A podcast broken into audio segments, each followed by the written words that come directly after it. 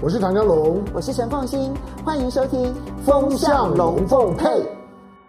好，雅虎 TV 的观众大家好，来，今天星期天，大家来聊天。我是职业聊天家唐香龙，来，今天来关注一下。呃，我们不谈两两会，也不谈蔡英文访美，呃，回头来关注一下乌克兰战争。那俄乌战争去年二月二十四号开打了之后呢，它改变了这个世界。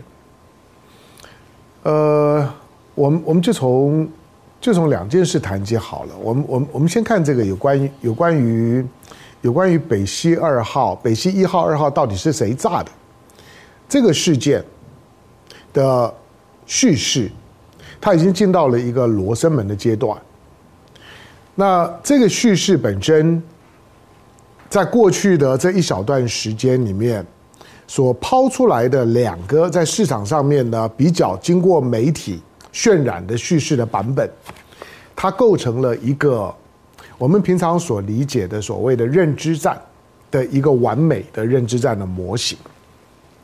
最早的时候呢，是那个叫做呃呃呃 Simon 的那个那个美国的美国的资深的记者啊，做调查采访的记者，他在他自己的官网当中呢，抛出。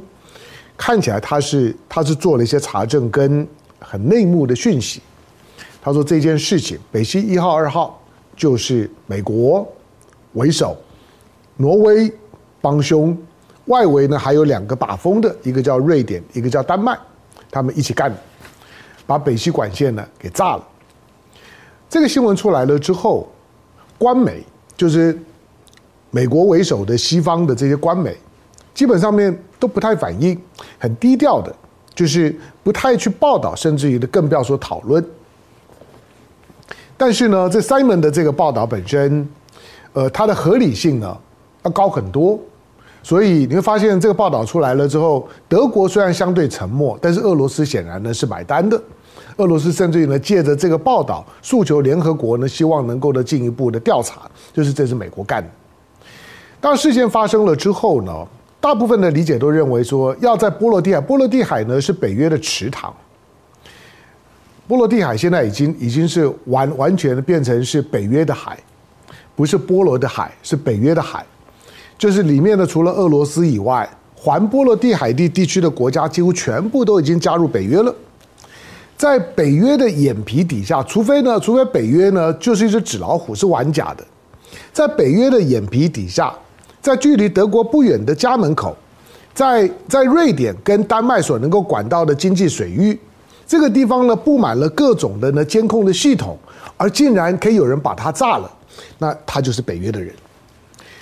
好，那因此原来的这个叙事的版本，它的说服力很高，就只是看谁呢开开第一枪，呃，揭穿那个国王的新衣。告诉大家说啊，这件事情其实就是这么简单。那有什么好好遮遮掩掩、肚悠悠这这之口，就是美国的干的。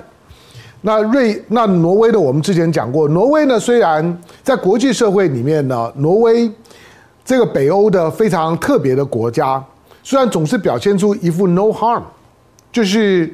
与世无争。因为我我去过挪威几回啊，所以这国家当然我很喜欢，你看到都都是峡湾啦。那 Oslo 的这样的一个一个街景啦，或者呢是卑尔根的这样的一个港口的风貌啦，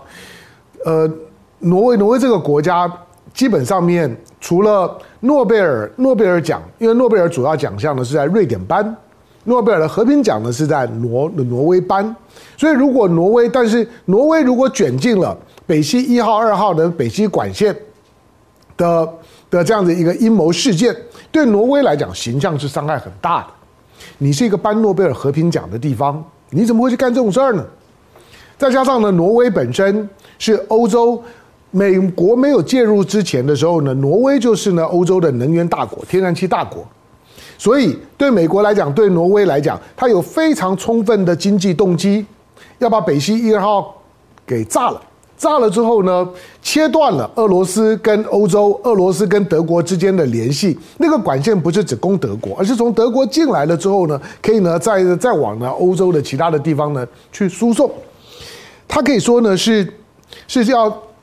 对俄罗斯来讲，或者是对于欧盟来来讲，北溪管线其实它就是连接俄罗斯跟欧盟的最后的期待。那如果这两个俄罗斯跟欧盟之间有任何的实质的关系，北溪一号、二号那是生命线。这个生命线在的时候呢，欧盟和俄罗斯之之间呢，就还维持着某种生命共同体的关系。但是这个管线如果断了，那这个关系呢就不复存在了。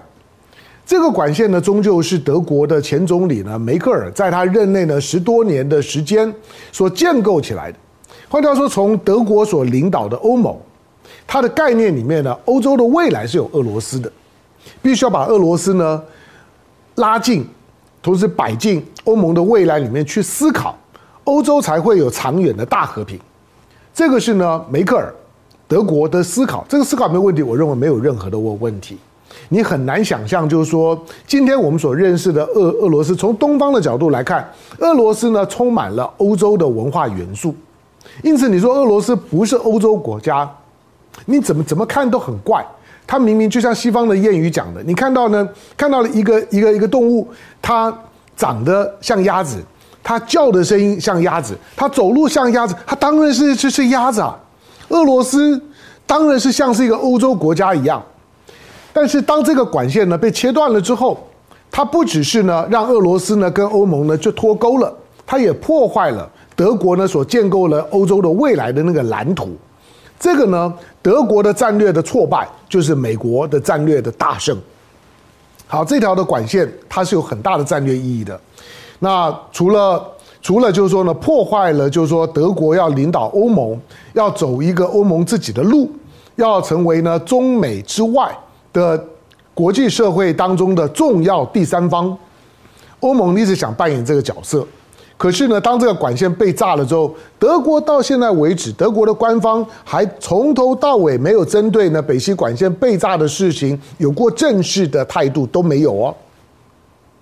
但是它终究已经达成了某些的战略效果，就是把俄罗斯跟跟欧盟之间呢的最后的联系呢给切断。好，那北溪呢最近在这件事情呢终终究终究他觉得。这么诡异的事儿，总要有个说法吧。所以呢，最近呢，就又又有了这样一个调查采访，你就发现连《纽约时报》都都在里头。这个调查采访在告诉你说：“哎，我们知道呢，北溪管线是谁炸的？是一个六个人组成的亲乌克兰团体，他们炸的。有两个呢，潜潜水夫，有另外两个呢是潜水助理，还有的呢要开船，还有的是医生。”啊，他们六个人偷偷摸摸的，那不知道呢，不知道是是谁在背后呢训练他，他们他们就把呢这管线呢给给炸了，两条北溪一号、二号总共的四条四条管全部炸炸掉，你会觉得有这么厉害吗？我说在在北约的眼皮底下能够能够干出这样的事儿，而北约还讲不出这六个人是谁，只说呢我们调查的结果有六个人，他们在波兰呢租了船。然后呢，就是干了这这件事儿。我又把故事讲到这边，但是呢，到底这六个人是谁，我不知道。你相信吗？当你说有很多事情并不是相信不相信的事情，事实是什么就是什么。我们现在并不知道是事实，我只能说有这两个叙事的版本。那你相信哪一个？我想大部分人理智一点，大概呢都会的相信前面 Simon 的这一个，后面的这个虽然有《纽约时报》背书，可是它无非呢看起来那个整个的调子，就就只是我说的。完美的、完美的认知战呢，就是要达到第一个平衡原来对我不利的讯息。第一个，第二个带风向，让整个的事件呢进入到了一个 controversial 的状态。就是再有人讨论到北溪管线问题的时候，他就说：“哎，曾经呢有一个有一个说法，《纽约时报》曾经登过，是如何如何如何。”他就让这件事情开始进到了可争议的 controversial 的状态。controversial 这个字眼呢，在过过去呢，我学新闻学的时候呢，我记得我记得是《Time》杂志吧。《Time》杂志是禁止使用、禁止他的记者使用的 “controversial” 这个字眼。他认为这个字眼没有意义，他认为这个字眼呢不负责任。他认为这个字眼，当你在写作新闻写作的时候用到了说这个人这件事情呢是 controversial 是有争议性的，他认为你什么都没有说。好，但是总而言之，但是在认知战的时候呢，它有意义，它让大的大家呢如醉五里雾当当中，你会觉得有可能吗？那就是有了不同的版本。好，那这样的一个讯息出来呢，显示真正的或者有关于北溪管线被炸的实际上面的受益者，或者背后的推动这个阴谋、推动行动的这一方。想要呢转移焦点，而且他还在乎这件事情。他认为这件事情如果没有办法给一个说法，整个的国际社会呢，在俄乌战争这件事情思考的时候呢，它就不完整。一定大家会不断追问说，北溪管线是是谁炸的？我甚至也相信，因为呢这条新新闻讯息的出来，是在呢德国的现任的总理呢朔尔茨呢访问美国的同一个时间。我甚至认为这件事事情呢，是因为知美国非常清楚的知道，德国根本就不相信美国呢没有参与这件事情，所以呢，在朔尔茨的访美期间的时候，《纽约时报》呢丢出了这条的新闻，无非呢是要给个说法，让朔尔茨呢脸上呢不至于这么的无光，因为朔尔茨要到美国访问的时候，德国的境内是有很多的声音呢质疑朔尔茨的说，我们要相信美国吗？他炸了北溪一号、二号啊！不管我们跟俄罗斯的关系如何，这个管线是我们的，凭什么呢？就就没有经过德德国的同意呢就炸了？这是不是视同呢向德国宣战？德国的国内很合理，当然是有这样的声音的。虽然呢，德国呢是被美国阿斗队压在呢，就说呢五指山下面的，可是呢，德国终终究一个很理性的社会，它会有这样的反省，因此呢。舒尔茨呢，带着这种的欧洲、德国社会的质疑到美国去，除了很低调，没有媒体的报道，没有呢联合的联合的声明，也没有带着企业界速去速回的那种的气氛极为诡异之外，美国呢为了让让了索尔茨的到访，好像呢师出有有名，不至于呢这么的难堪，觉得觉得人家人家炸了你的。炸了你的公共设施之后呢，你才唾面自干的去去美国呢，去跟了拜登见面，所以呢丢丢出了后来的这个《纽约时报》的版本。我认为这些合理多了。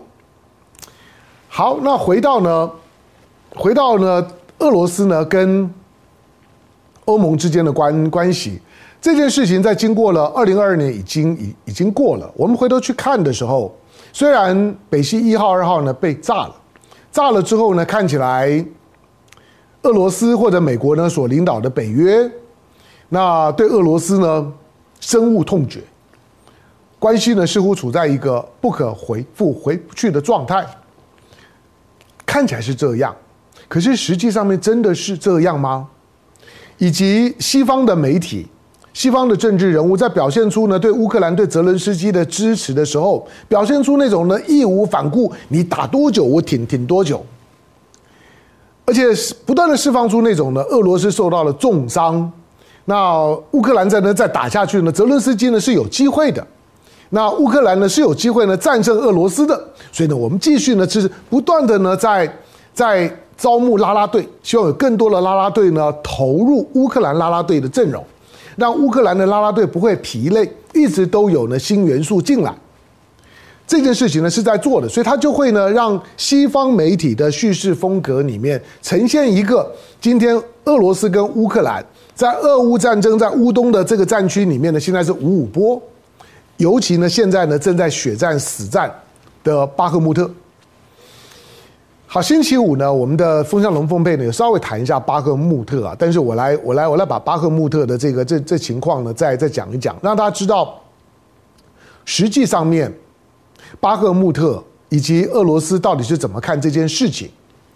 首先，第一个就是说，巴赫穆特为为什么叫绞肉机？绞呃绞肉机，顾名思义，在那地方的死很多人了。那星期五的时候呢，我们也也也讲过了，就是呃。媒体的统计，乌克兰呢把他的把他的士兵呢送进了乌东，送进巴赫穆特之后，他的平平均余命只有四个小时。换句话说，绝大部分人在四个小小时之内呢就会阵亡，那叫做绞肉机。好，那绞肉机呢，它必须具备在两个在做战略跟战术规划的时候，会有两个特性。第一个就是包括呢攻击的一方，攻击的一方呢虽然要遂行包围跟歼灭，可是呢，第一个他自己已经有准备，他也准备要填进非常多的人人肉，换到绞肉呢，不是只绞对方的肉，自己也有很多的肉呢要绞进去，所以对于己方的伤亡的那个预估值会放得非常的宽松，就就是我知道我自己也会死很多人，但是我跟你拼了。因此，俄罗斯呢在发动对巴赫穆特的攻击的时候，固然预知乌克兰的军人会死很多，但是俄罗斯也已经准备死很多。那个只只是呢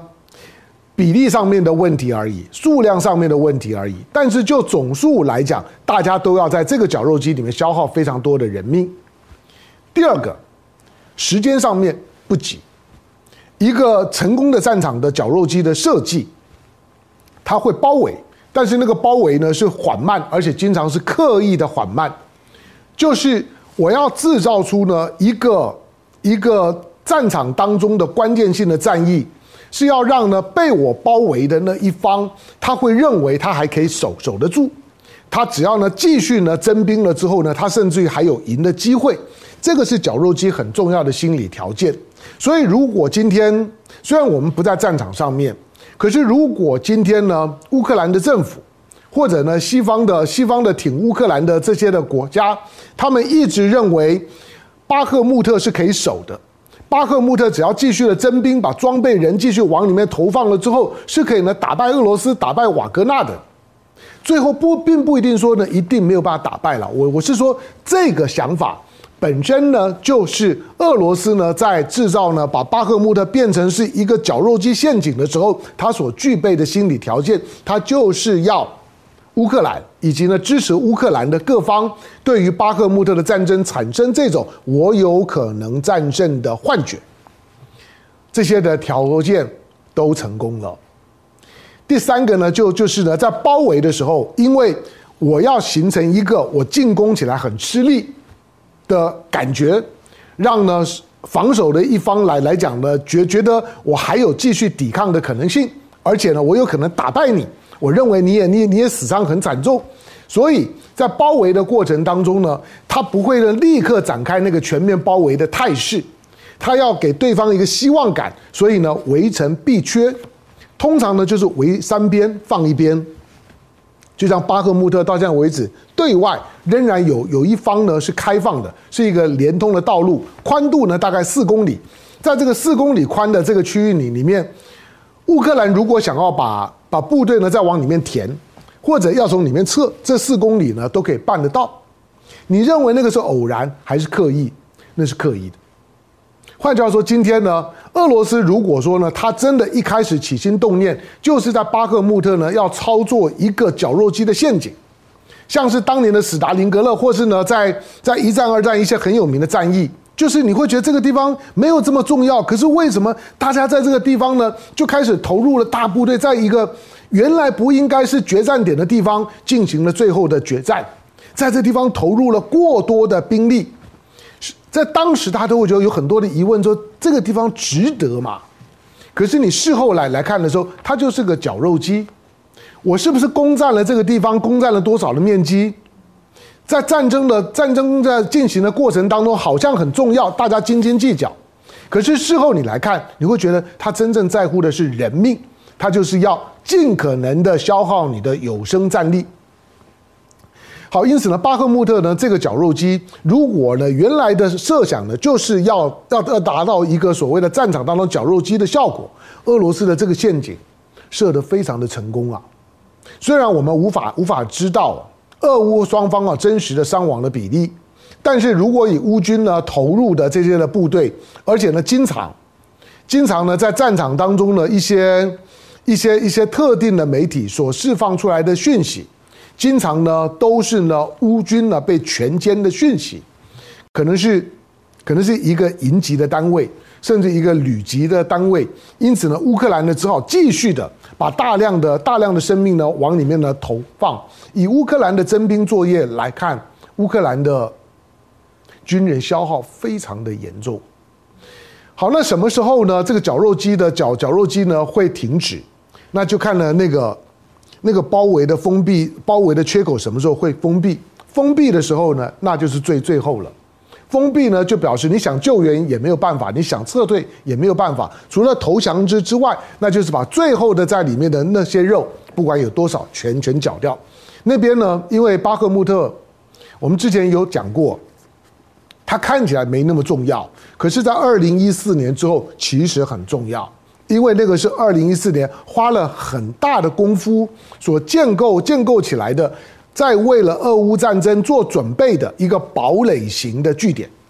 那个堡垒型的据点呢，就是有大量存放的弹药、粮食，包括里面的里面的阵地的构成的部分，那这种这种的武器的配置，以及跟周围的这些呢，呃，一些的补给系统、其他的其他的这这些的城市之间的连通关系，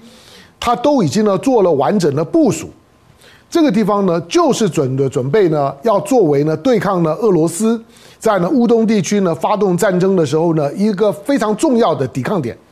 因此呢，能够摧毁这个抵抗点，对于熟悉在那个地地方部署的乌克兰军队来讲，那个士气呢杀伤呢一定很大。好，那有没有可能不是这个样子？有没有可能呢？其其实俄罗斯根本就是付出了很大的代价，打不下来。那个所谓的绞绞肉机呢，其实呢，只只是大家或者像唐唐江楼看着呢一些的相关新闻事件呢，跟我所能够收集到的背景的资料，一厢情愿的去从对俄罗斯比较有利的角度呢去思考所所想象出来的一个战场的故事，有没有这样的可能？当然是有这样的可能。不过我我提供几个数字啊给大家看，这这些呢可能跟西方的叙事呢是不太一样的。第一个就是。对乌克兰来来讲，比如泽伦斯斯基，泽伦斯基呃，经常呢要到处的去演讲，甚至于到美国、到英国这些地方呢去走，去去要去要钱，去要装备，去争取支持，要去对内呢也要呢鼓动人心。换到一方面呢，他要继续遂行他的国家治理，但是呢，同时呢也必须要不断的去呢争取更多的国家对乌克兰的支持。战争是他的。最重要的，甚至他唯一在乎的是，全乌克兰都非常在乎呢这场的战争。整个的乌克兰，他离他认知自己呢是被俄罗斯入侵，那这个国国家呢将因为俄罗斯的特别军军事行动可能呢被瓜分，因此呢战争呢就是乌克兰人的最重要的事。好，那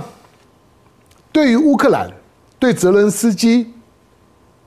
战争的视角呢是这个样子，是非常重要的，是每天呢从早到晚呢都在关注的最重要甚至唯一的唯一的事儿。那对俄罗斯是吗？对普丁是吗？当然，因为这场的战争呢，俄罗斯被西方国国家被美美国封锁制裁，然后臭，所以呢，基本上面对俄罗斯来来讲呢，现在是一个相对孤立的情况。特别是跟欧欧洲，当北溪一号、二号被炸了之后呢，跟欧洲、跟欧盟的脱钩的情况，使得俄罗斯在整个欧洲体体系里面呢，就是一个孤家寡人。虽然是个庞然大物，却是很孤单。可是大家会想说，那这场的战争，俄罗斯打到打到现现在，俄罗斯有没有可能受伤惨重？呃，几件事，第一个。你有没有你有没有你有没有注意到，可能可能战场当中的讯息呢不会提到这一个这部分。事实上，现在的这场欧打了一年的时时间，大部分的军事冲突跟大部分的伤亡都很局限在乌东的这个区块。俄罗斯虽然呢偶尔会发动一些呢全面的导弹的个攻击，但是它不是很密集的，基本上面呢都带着一点点提醒跟警告的意味。实际上面在乌克兰的大部分的地方生活仍然是正常进行的，农农业现在呢，春天已经快结束了，要要开始要播种了，农业现在也都是正常运作的，只是谷物能不能正常出口那个比较困难。可是你看到，包括乌克兰的铁路的运输，基辅到敖德萨，基辅到这个利沃夫，这些的铁公路都还是畅通的。这些铁公路的畅通，不止呢会让在当地生活的人有时候会出现一种哪里有战争，我我生活都还真正常啊，基辅呢，上班的时候呢，白天的地的地铁照样照样跑，车辆照样跑。晚上的时时间呢，即使不是灯红酒绿，即使呢之前的电厂被炸了之后呢，曾经缺电，但是一些呢商业活动营业场所 pub 能开的都还是开呀、啊。所以你就很难很难想象就，就是说，到底呢，俄罗斯俄罗斯为什么对于这些呢关键的补给线呢都没有采取军事行动？你为什么不把它铁路炸了？你为什么不把大城市的运运输中心的铁公路的中心呢，把它把它把它炸了？因为你看着，如果你这些的东西你不炸，西方的就是说呢，这些呢军援还是会源源不绝的进来。可是俄罗斯并没有这样做，俄罗斯就是特别军事行动，他就是告诉你，我针对乌东，针对呢，针对呢乌乌克兰呢的内部的这种的新纳粹，但是我没有我没有准备呢全面性的这种这种的所谓的所谓的宣战式的。军事行动。第二个，你你认为俄罗斯人是怎么看这场的战争呢？这个更有意思了。你知道战争刚发生的时候呢？去年的去年的三四月的时候，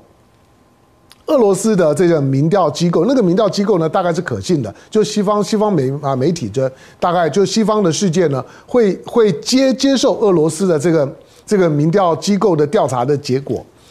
那。俄罗斯的民调机构呢，去年的去年战争刚发生之后没多久，受调查的俄罗斯的民众里面有七成多的民众说呢，他每天最关心的事情呢，就是俄乌战争，就是乌克兰战争，每天呢思思念念的关注的重点就是呢，俄罗斯和乌克兰的这场的战争的战场的新闻的进行的情况。可是到了去年底的时候，同样的民调公司在做的时候，这个比例降到剩下三成出头，从七成多降到三三成多。第二，你就发现了，其实到了去年底的时候，我们以为呢，俄罗斯深深的陷入到呢乌克兰战争的泥淖里面。结果呢，俄罗斯的民众，大部分的民众，其实他每天没有特别关心呢乌克兰的战争。这不是很诡异吗？如果说呢，俄罗斯死伤惨重，应该各地呢哀鸿遍野，抗争啊、反战啊，或或者说呢支持战争报复的这种声音会很多。可是，在民调当中呢是看不出来的。相反的，从百分之七十几降到百分之三十几，表示俄罗斯呢的国内并没有太受到这场战争的影响，大部分人生活其实已经恢恢复正常了，战争跟他没啥关系。第三个就就就是，因为发现呢，普丁一直在抗拒动员，就是他一直坚持到现在为止，俄罗斯的部队啊，他的所有的轮休轮轮轮调没有改变了。普丁呢仍然在在强调，就是说他要让呢部队呢跟整个国家呢正常运作，所以他不想让部队呢过度的消耗跟过度的疲劳，该休假就就休假，该轮调的就轮调。那不该你呢？你打的仗呢？不需要呢去特别叫你来，所以每个人呢，每个每个俄罗斯的军人部队大概都知道自己在什么时间呢该做什么事情。固然还是有一些的战争的损耗，但是这个国家本身够大，人口相对乌克兰来讲呢两两倍多，打仗到现在为止，绝大部分的俄罗斯都还没有进到呢所谓的战争状状态。这个呢很特别。如果俄罗斯今天呢已经已经很吃瘪了，受到了非常大的伤害了，甚至于呢政权都有危机了，经济也很受伤了，你认为俄罗斯会是这样的情况吗？所以在俄乌战争当中呢，到底现在谁比较占优势的那个那个故事的叙事的版本，我会建议大家对于西方的叙事你要非常的小心，因为呢相关的背景跟数字来来看，我认为西方的叙事很不靠谱。那个基本上面都是战争宣传的一部分，都是认知战、宣传战所操作出来的结果。最后的战争的结果可能会让相信这套宣传的人大失所望。好，那还有没有其他更扎实的数数字呢？来让我们理解一下俄罗斯呢，到底在这场战争一年之后，他的国家的状况如何？有没有如西方国家所宣传受到很大的伤害？好，我我我提供个数数字啊，这个呢，这个是我整理出来的。你知道现在已经二零二二三年嘛？二零二二年的时候呢，二零二二年结束了这之后，因为贸易这件事事情啊是可以双边查证的，就是美国发动了这么多的制裁、抵制、封锁，以及呢黑化呢俄罗斯，就是告诉他说，你们不要跟俄罗斯在一起，不要买买他的东东西，也不可以卖东西给给他。所以理论上面来讲，美国拉帮结派的结果，俄罗斯的经济贸易应该受到非常大的伤害。起码呢，美国的盟友们跟俄罗斯的关系呢，应该是渐行渐远。可是其其实呢，除了美国以外，美国跟俄罗斯的俄罗斯的经贸确实确实是二零二二年呢，确实是衰衰退了很很很多。我拿到的数字呢，因为美国在资源上面呢是不依赖俄罗俄罗斯的，所以所以事实上呢，以去年来讲，那美国对俄罗斯的出口减少了大概百分之七十。从俄罗斯的进口呢，大概减少了百分之五十，落落差呢，就是换了减少的幅度呢，都非常的惊人。好，那尤其呢，在对俄罗斯的进口在制裁全面生效之后的六月份呢，开始出现了快速的下降。美国跟俄罗斯的经贸呢，确确实呢，退步了很多。可是其他的主要的经经济体，中国对俄罗斯的贸易增加了三成，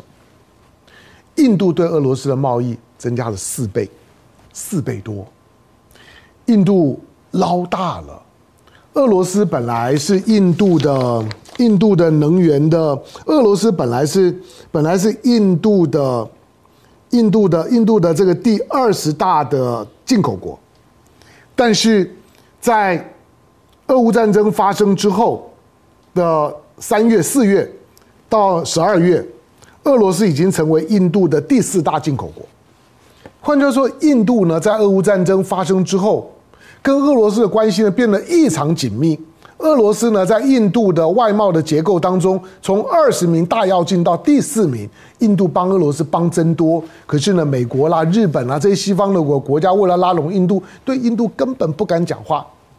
每天呢都在呢针针对中国滴滴答答的在在在那边碎碎碎念，好像呢好像呢中国是挺俄罗斯的主力，不，真正呢在挺俄罗斯的是印度。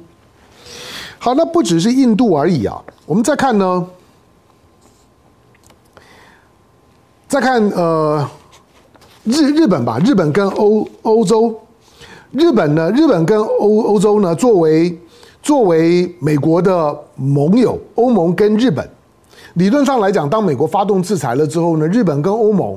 尤尤其你听到的，欧盟也也制裁俄罗斯啊，日本也制裁俄罗斯啊。日本呢不不不是把跟俄罗斯的天然气合作啊等等等也也都把它断了，到处呢都在呢跟着美国呢一一起要包围俄罗斯，要打击俄罗斯，制裁俄罗斯。可是其实二零二二年你看到的欧盟跟日本的对俄罗斯的贸易呢，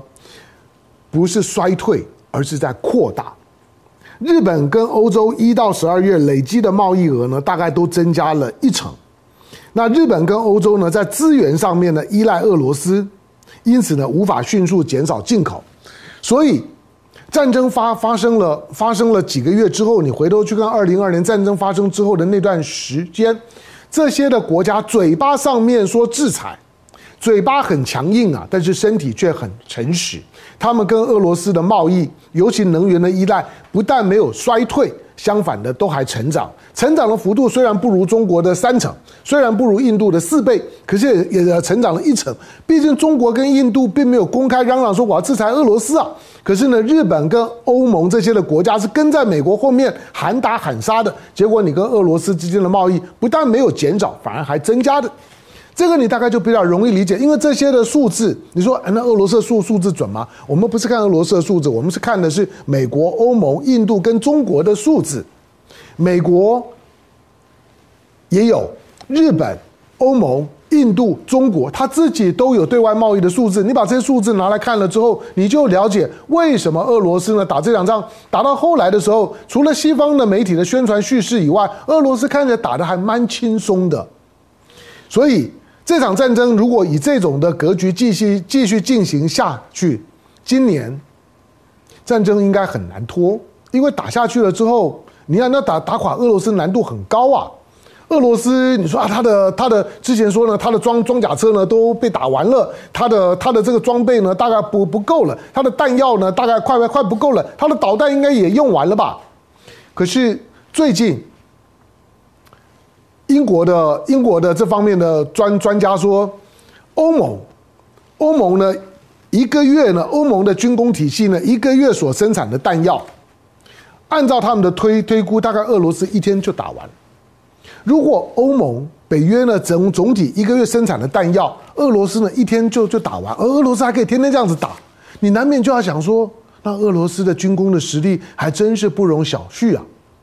所以在这种的背景下面，不管从那个军事动员体系、军工军工体系的，就是说呢后勤的补给生产的能力，或者实际战争了发生了之后呢，对它本身的国际贸易金融的影响，或者是这些的国家有没有阳奉阴违，嘴巴上面来讲呢，恨俄罗斯、臭俄罗斯，那制裁俄罗斯，可是私底下呢，却仍然跟俄罗斯暗通款曲。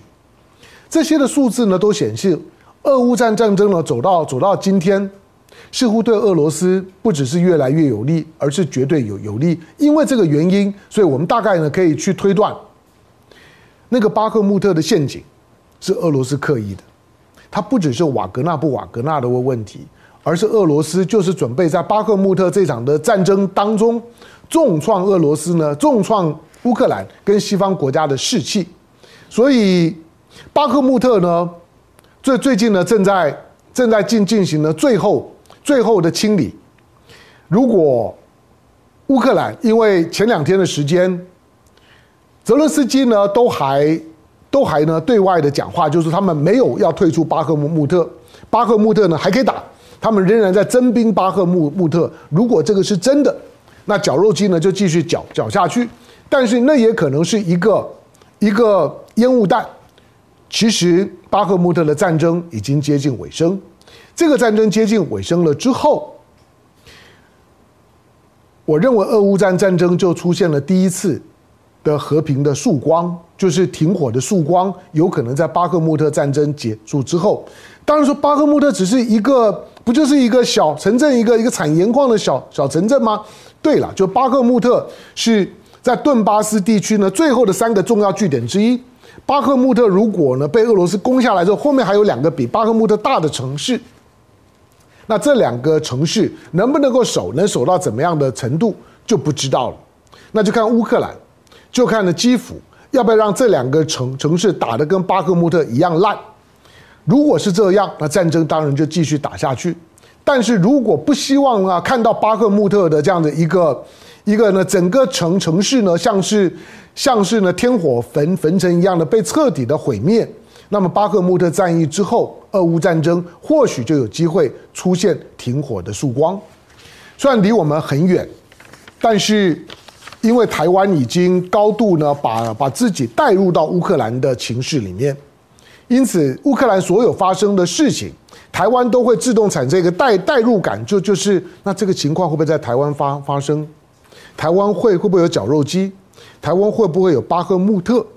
那以及在这场战争当中，这些的国家最后呢，会会不会抛弃了乌克兰，让乌克兰的损失惨重之后呢，把它给抛弃了？有没有可能？好，这些呢，都是我们在这场的战争当中，不是光是隔岸观火看热闹，而是今天所有在乌克兰发生的事情，都有可能在台湾